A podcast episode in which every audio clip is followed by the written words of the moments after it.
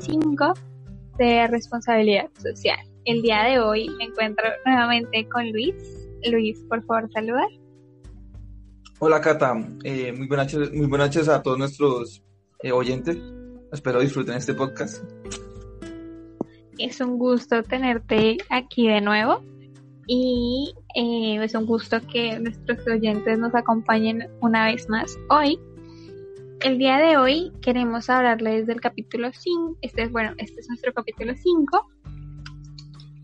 como ya lo hemos visto en los anteriores podcasts, eh, vamos a hablar acerca de responsabilidad social para las empresas, organizaciones y personas del común, para que lo tengan en cuenta para sus empresas y para que sea entendible para todo el público.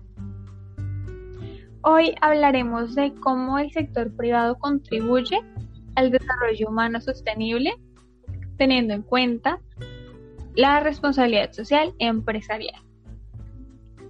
En estos momentos, el sector privado, desde su responsabilidad social empresarial, desarrolla proyectos para fortalecer a las comunidades y por esta vía puede contribuir al desarrollo humano sostenible. A través de, cosas como la, la literatura en documentos científicos especializados, se identificaron las diferentes formas en las que el sector privado y principalmente las empresas favorecen el desarrollo humano sostenible. Asimismo, eh, analizaremos de manera breve y argumentativa los conceptos de desarrollo, desarrollo sostenible desarrollo humano sostenible, con el fin de exponer los juicios importantes por los cuales eh, analizar la responsabilidad social empresarial en función del desarrollo sostenible es tan necesario. Además de esta revisión, luego de esta, explicaremos las formas que utiliza el sector privado para contribuir al alcance del desarrollo humano sostenible. El punto central de esta definición está en que para los autores se ve representada a través de organizaciones, entendidas estas como dos o más personas que trabajan en colaboración y en conjunto dentro de unos límites identificables para alcanzar una meta u objetivo común sostenible y desarrollo humano. Pero distan mucho si analizamos los procesos, las cuales, las cuales son muy parecidas, pero eh, se notan distantes si analizamos los procesos y procedimientos que ejecuta una empresa en temas sociales y ambientales. Asimismo, como afirmé anteriormente, el propio concepto de empresa eh, como el sector privado trae implícita la aceptación en la que se concibe desde sus fundamentos y cómo ha contribuido al bienestar de las personas, es decir, cómo ha, aportado al desarrollo humano sostenible. Para esto primero debemos hablar primero de desarrollo. Casi siempre hemos entendido el desarrollo como el conjunto de acciones que se llevan a cabo en una comunidad, sociedad nacional región para progresar y crecer económica, social, cultural y políticamente. Es necesario que aclaremos que el crecimiento económico se refiere a un incremento de la producción interna bruta, es decir, de Esto le, le concierne a la economía. Por otro lado, el desarrollo es un asunto que tiene que ver con lo social, económico, político y cultura, cultural y humano.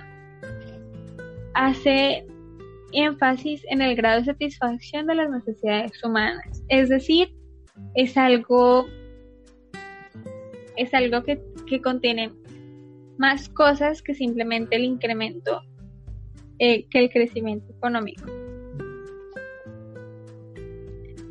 Eh, para seguir es necesario que hablemos un poco del desarrollo humano sostenible. Es necesario hablar de esto. Bueno, primero, para eh, eh, puntualizarnos, debemos hablar del desarrollo sostenible, ya que debemos garantizar que los recursos que están disponibles para las generaciones futuras, sobre todo, es necesario tener en cuenta el medio ambiente como una de las principales riquezas que puede tener una sociedad y cómo ésta debe protegerlo. Sin embargo, el desarrollo y el desarrollo sostenible son aspectos creados para el sistema económico y social, que es algo más macro.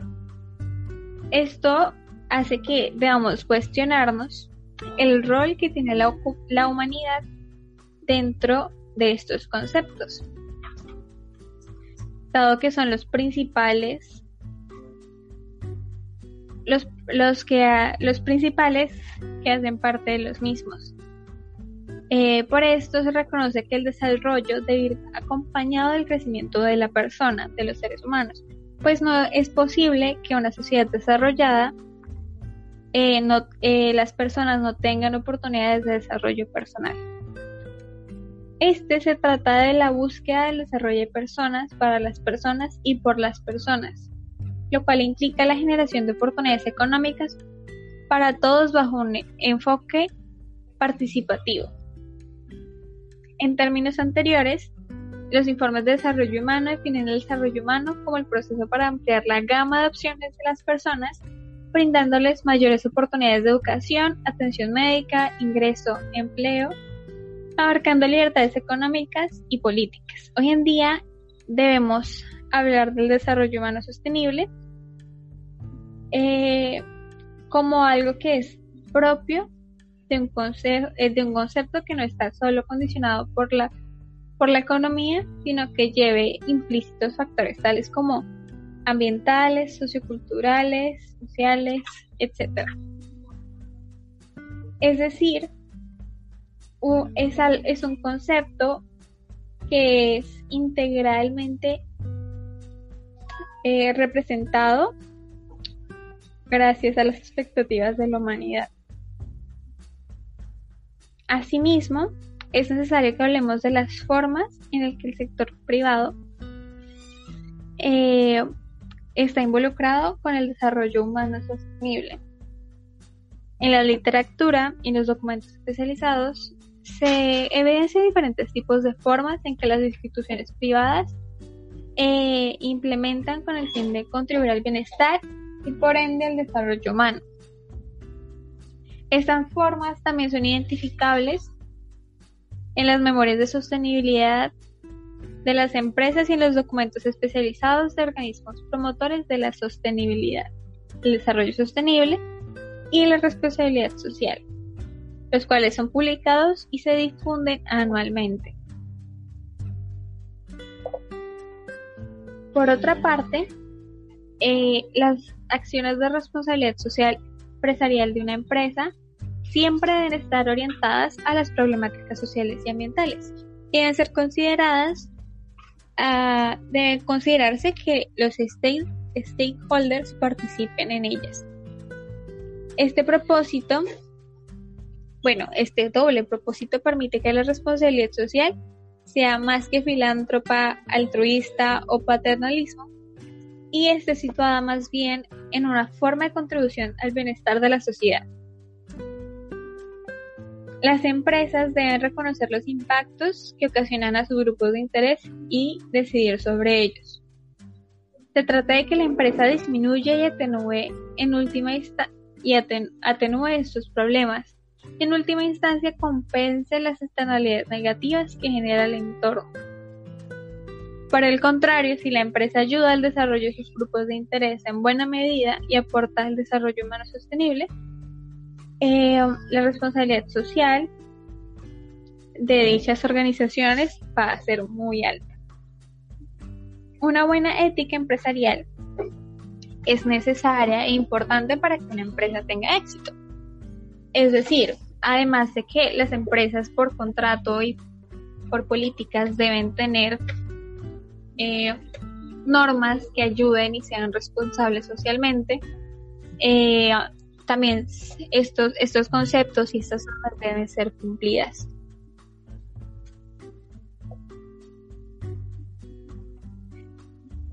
También es necesario mencionar qué contribución hacia el desarrollo local.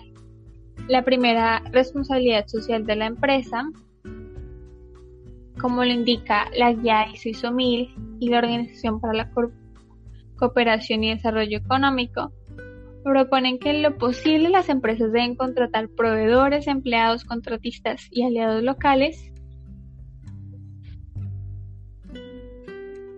lo que pues ello traería beneficios directos e indirectos para todo el grupo poblacional más próximo a la empresa. Es decir, que si una empresa está situada en cierto lugar, lo mejor que puede hacer es contratar personas del sector, dado que eh, la mayor cantidad de su producción o de su distribución, lo más probable es que afecte de manera positiva y negativa a dicha localidad. Por esto es importante generar empleo en, en estas ubicaciones.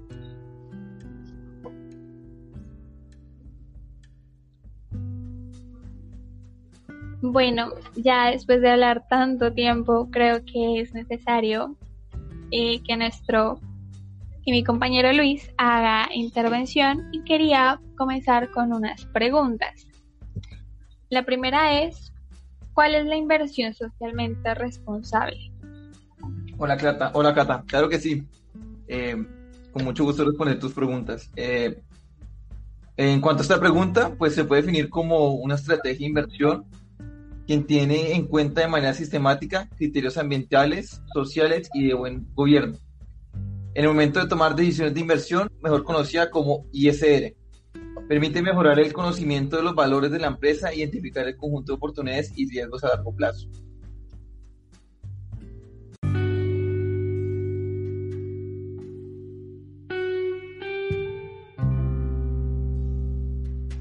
Es la empresa social? Eh, mira, se puede definir como organizaciones creadas a partir de estructuras organizacionales que han sido eficientes en las empresas privadas, pero su objetivo principal no es la generación de, de beneficios a los accionistas, sino el impacto social generado por sus actividades. Estas presentan, estas empresas deben cumplir algunos requisitos, tales como ser sostenibles, innovadoras, resolver o ayudar a solucionar problemas sociales, una empresa que solo fija, se fija en alcanzar sus objetivos sociales. ¿Y qué compone la categoría social? Em, esta se compone de cuatro subcategorías, eh, las cuales son prácticas laborales y trabajo digno. Eh, esta nos habla de cómo las empresas deben garantizar el buen trato a sus empleados y que crezcan junto a la organización. La segunda eh, es la evaluación de riesgo en derechos humanos, el cual nos habla de apoyar y respetar la protección de los derechos humanos fundamentales internacionalmente reconocidos dentro de su ámbito de influencia y asegurarse de no ser cómplices en la vulneración de los derechos humanos. Eh, la siguiente subcategoría es responsabilidad sobre el producto. Eh, nos propone que la responsabilidad no solo se enfoca en la comunidad, en sus empleados y medio ambiente, sino que también se debe enfocar en el consumidor, el cliente y el distribuidor, ya que los consumidores con su compra participan de manera indirecta con el desarrollo sostenible. Eh, por último, encontramos la subcategoría social. Esta nos indica cómo las acciones de la empresa deben ser enfocadas al fortalecimiento de las capacidades humanas para que sean sostenibles y de lo contrario la empresa será vista como un benefactor al que solo le interesa rearcir sus impactos sociales. Y mi otra pregunta para ti es, ¿cómo se realizan adecuadamente las prácticas laborales y el trabajo digno?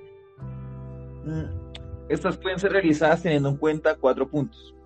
El primero es la salud y la seguridad ocupacional, la cual busca que el trabajador tenga las condiciones, elementos y herramientas de seguridad necesarias que le permitan desempeñar eficientemente sus funciones, además de garantizar su seguridad y derechos a gozar una buena salud. La siguiente es la inclusión de comunidades vulnerables en la empresa, la cual se basa en que aquellos riesgos de pobreza y exclusión social tengan la oportunidad y recursos necesarios para participar completamente en la vida económica, social y cultural, disfrutando un nivel de vida y bienestar que considere normal en la sociedad en la que viven. El siguiente punto es voluntariado corporativo. Se define como una estrategia de gestión de organizaciones públicas y privadas que contribuye directamente a la comunidad como parte de su cometido de ser socialmente responsables.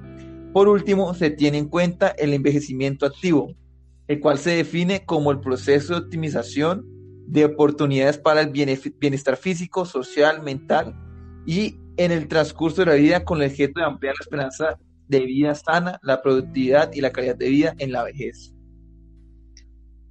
También me gustaría saber cuáles son las recomendaciones para garantizar el respeto a los derechos humanos.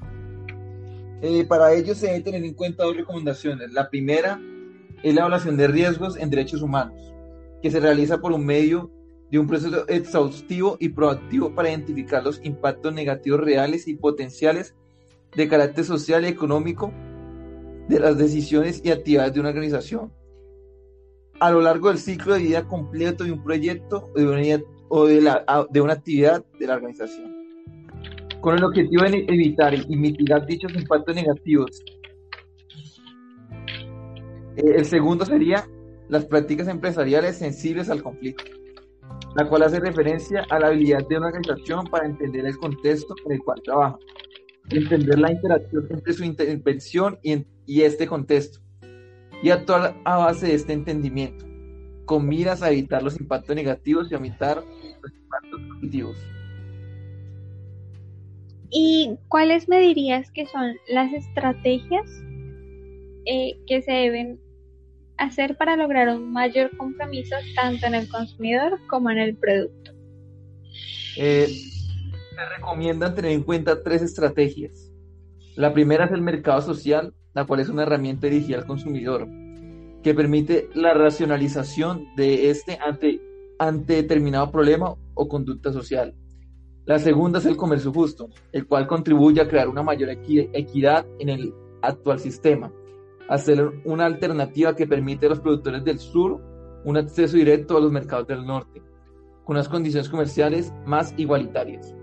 Por último, la estrategia se llama, por último, la, dicho, la última estrategia se llama productos ecológicos, cuyo fin es buscar estrategias de mercado, productos y campañas de, de concientización que desemboquen en el gusto por el ciudadano y perseveración del ambiente natural, del medio ambiente natural. Y por último, y ya para concluir, ¿cuáles son las recomendaciones que se hacen a la hora de emprender acciones que benefician a la comunidad? Pues se deberían tener en cuenta tres recomendaciones. La primera se conoce como filantropía empresarial, la cual se define como el conjunto de acciones sociales que desarrolla una organización con el objetivo de ayudar a que diferentes tipos de poblaciones logren una mejor calidad de vida.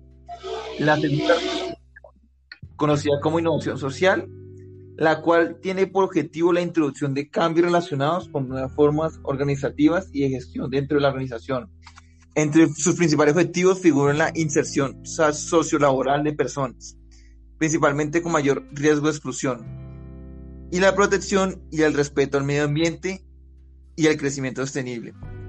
Por último, tenemos la Alianza Público-Privadas para el Desarrollo. Esta tiene por objetivo centrarse en resolver los problemas más acuciantes de la sociedad, lo cual finalmente termina en que se le garantiza el cumplimiento de los derechos humanos a las comunidades sobre todo el de tener un buen nivel de bienestar. Listo. Eh, no sé si tengas algún, alguna pregunta más, Catalina. Eh, no, por el momento no. Muchísimas gracias por responderme estas preguntas que son importantes, como hemos mencionado en los anteriores podcasts, para empresarios, personas del común y diferentes grupos de interés para tener en cuenta en sus organizaciones y emprendimientos. En este capítulo pudimos observar la importancia de, de generar empleos locales, de además ser, de ser responsables, como lo veníamos diciendo en el resto de capítulos, pero en cosas más generales y se dieron diferentes recomendaciones para mejorar eh, cosas, por ejemplo, que beneficien a la comunidad. No sé si Luis quiera añadir algo. No, Cata, yo creo que tú, acabas de decir lo más importante del capítulo y esperamos que lo hayan entendido, que ya han sido claros los temas eh, y los esperamos en un siguiente capítulo eh, el cual probablemente sea realizado por nuestras compañeras Lucía y Luisa. Entonces espero, espero que también sea de su agrado. Les deseo una feliz noche. Muchas gracias, Cata, por tu tiempo y por tus preguntas. Gracias a ti y gracias a los oyentes por acompañarnos una vez más y espero que estén muy bien. Hasta pronto.